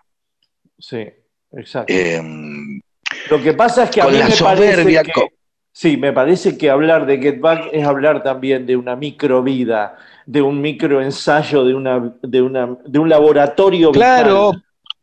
sí, pero qué sé yo, si a vos te dicen que hay una película así sobre que con Deep Purple Mm. o con este, qué sé yo, o con eh, este Radiohead, no sé si la mirás. Si me- te voy a, a llevar nueve horas a ver, este, y son bandas que por ahí te gustan mucho, ¿eh? Sí, no sí. sé si la, ti- tiene, tiene que hacer algo más de lo que te provoque a vos. Tiene que ser algo que tenga que ver con tu vida, que te haya traumatizado, que se haya metido en tus huesos, eh, a punto tal eh, de que puedas entenderte con otro que le pasó lo mismo y que te cuenta una película que completas vos. Sí, Get. Back todo el tiempo la completás vos. Sí. El tipo hace el- la mitad de la película la haces vos mirando, sabiendo todo lo que ya sabes. Sí, sí, O más, te diría. Mm. Pero de alguna manera creo que estamos hablando de, de un documental que es un oasis, ¿no? Es un oasis dentro de, la amargura que es este mundo y el rescate de este mundo y la, mugre que hay y encima el COVID y todo eso. Me parece que eso es, es un... Estamos hablando de un rescate milagroso, ¿no? De un momento que, que, que prometía un mundo mejor, que prometía un mundo de felicidad y que quedó ahí, ¿no? Y entonces en, esa, en ese quedarse ahí hay, una, hay algo que quedó patentizado y que vos decís, quiero vivir ahí, quiero vivir en, 1960 en enero de 1969 para siempre, ¿no? Hay algo de eso, me parece a mí, que uno quiere... Eh, que tenía nueve años, Miguel. No, pero no, no solo uno, sino la humanidad, o por lo menos Occidente. Me parece que Ah. ese momento, ese momento todavía daba para más, ¿viste? Todavía daba para más. La gente eh, no había celulares, este, la gente se tomaba su tiempo. eh, no sé, me, parece que es, es- es- la escena patente de que es como una esperanza de que algún día se pueda volver a tener momentos así. ¿no? Yo lo digo con, con- no sé si con nostalgia, porque tampoco es un tiempo que yo haya vivido lúcido. Tenía ocho años, nueve años, ocho. Eh, pero lo vivías. Eh, uno lo veía, todo ese pop estaba en, las publicidades, estaba en, los pelos largos, Héctor Larrea, estaba en todos lados. Todos se dejaban el pelo largo, todos eh, eh, eran medios pop, todos estaban medios locuelos, y eso era tu infancia, fue dentro de un auge de lo pop y de lo psicodélico, marcando un montón de cosas. No digo que era lo único. Sí, también estaba este, este, qué sé yo, el cuarteto Leo tocando Cortate el pelo cabezón y, y- y también estaba Onganía y también había un montón de cosas este, feas, lamentables, no digo el cuarteto Leo, me refiero a, había otras músicas, otras pasiones eh, y, y- y ahí lo estaban los Beatles como eh, quizás, quizás este, eh, de una manera muy intensa durante un tramo muy concreto de tiempo, Sí. Ocho años, eh, con una potencia como que se dispara el Beatlemania y después se convierte en hipismo y se convierte en otras cosas, se entremezclan con otras cosas, pero marcando un cambio de época, eso que vos mismo decís, ¿no? Como la culmine de un momento de, Vietnam, eh, este, el comunismo, Cuba, este, digamos, este, lo- los 60 preparándose como para, para, para digamos, eh, este, intensificarse en los 70 y, y deshacerse, ¿no? Sí. Este, eh, eh, o sea, El mismo Lennon dice The War is over, la guerra terminó y después dice The Dream is over, el sueño terminó, ¿no? Como que fueron un par de años nada más, si te lo pones a pensar. Este fue del 67 hasta el 71, 72, después se, se va toda la mierda, ¿no? Now we're gonna take the Beatles, I'll be quiet. Oh, you recording our conversation? I can't do it on film either. I don't freaking do it on camera. Yeah. El holograma y la anchoa. Rep sigue en AM750.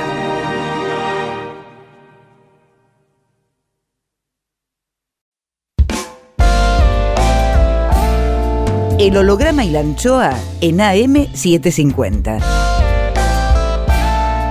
Miguel Rep dibujando en el éter. Rep.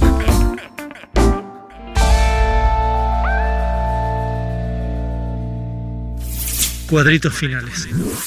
Más. Más Jorge Alemán. La chapa. Bueno, Jorge, terminamos con Get Back. ¿Cómo andamos? De nuevo la, esta pesadilla. Esta pesadilla, esto no, y a mi edad es jodido porque te, te sacan años que son eh, muy importantes. Yo, por ejemplo, estuve en Argentina y ahora el 14 de febrero quiero volver. Pero si esto sigue así, ahora sí que viene de verdad, todo el mundo se contagia. Otra cosa es que hay un corte, los jóvenes se contagian y no pasa nada. Ahora, la X está en los que a partir de determinada edad y hemos tenido mala vida, ¿qué pasa? ¿No? Pero ya hay un negacionismo mundial, ya el mercado ganó, hay que volver al laburo. Sí, no hay manera de volver a la cuarentena, ¿no? No, no, no, ahora la máquina ya está claro para todo el mundo que nadie puede retroceder. Mm, mm. Es que para retroceder tendría que haber una financiación, un Estado socialista, que negar para la gente, el no trabajar, a las pequeñas empresas que no funcionen, y parar dos meses. Mira lo que te digo, parás dos meses y podés resolver todo, pero no pueden, No puede. no pueden, no pueden, no pueden. Ya, ya se han hecho todos los boludos. Sí, Ya lo tenés y a los cinco días sos reincorporado, sí. Uf, así que bueno, ojalá pueda viajar en febrero. ojalá esta vez nos veamos. Sí, dale, sí, sí, sí. Entro en una vorágine, la última de Argentina fue una vorágine, no hago más, me despedí de eso, ¿viste? Todo tiene su momento. Pero fue una locura por las circunstancias tan frágiles de Argentina, la situación horrible, ¿viste? Entonces te sentís exigido a hablar, ir, ir, ir, pero llega un momento, además es todo en vano, ¿viste? Todo el tiempo estamos en un ataque de indignación que no sirve para nada. Vos fíjate lo que está pasando ahora con esto de los espías, todo eso. Eso en la sociedad no cala un carajo. Eh, hubiera sido en otra época suficiente para que un gobierno pudiera meter en cana, lo, lo- hubieras podido meter en cana al, al- al presidente anterior, la deuda. Ahora no pasa nada. Ahora la gente está que no tiene luz y que no tiene para morfar. Y la preocupación de las vacunas y que no se puede. Sí, sí, sí, sí. No, no, es tremendo. Las vacunas que habían salido bien, ahora de nuevo quedaron comprometidas, porque ya vi todos los canales canallas diciendo lo que pasa es que no hay vacunas. Siempre lo mismo, antes las vacunas no servían para nada, Sí. que al final No, sí no, no, la tienen, la tienen bien estudiada, ¿no? Bien estudiada. Ahora vamos a golpear por acá, a golpear por acá. No nos importa lo que dijimos antes, no nos importa mentir. Acá es así, no, no, no hay Sí, escrúpulo, no hay escrúpulo No. y, y es un gobierno con escrúpulo, demasiado escrúpulo, me parece que tiene que aprender algo, ¿no? Pero eso le pasa a todos los gobiernos del mundo de tipo popular o progresista. ¿eh? El escrúpulo quedó de tu lado. Mirá Macron, llegaron a decir que la mujer era un travesti, ¿no? Era hombre antes. Y ya ayer tuvo un ataque de nervios, dijo, los voy a llenar de mierda a todos y voy a joder la vida a todos los que... Está fuera de lo... Ahora, si vos me decís a mí, que yo conocí bastante el mundo francés, que iba a tener credibilidad que dijeran que la mujer, el tipo, que supo es mayor que él, fue la secretaria de Paul Ricoeur y que eso, Sí. era travesti, había sido un hombre, y que la gente se lo creyera, te digo, no, eso en Francia no pasa. Claro. Sí pasa. Ya puede pasar cualquier cosa, en cualquier país. Ya no se sabe lo que son los países. No. Ya todo lo que decíamos de los países, mirate el documental Cuatro horas en el Capitolio. los monstruos adentro del Capitolio, con los tipos sentados ahí en el, en el gobierno, en la, en la Casa Blanca, ¿viste? No, no, ya está. Y ya no sabes lo que es Francia. Ya dicen que es travesti, que está casado con un hombre, y, o sea, que es lo mismo que se podía decir en Crónica hace unos años atrás. Ya está, ya, ya, ya se ha roto. El dispositivo cultural occidental está roto. Está roto. Por eso siempre hablamos de los Beatles, porque es un momento de felicidad, ¿no? Siempre- Claro, es el momento de la clase obrera, lo hemos hablado vos y yo tantas veces, un momento popular y vanguardista a la vez. Felicidad pura, porque para mí el ideal en mi vida ha sido estar abierto a la experimentación y a la vez no perder el hilo de lo popular. Claro.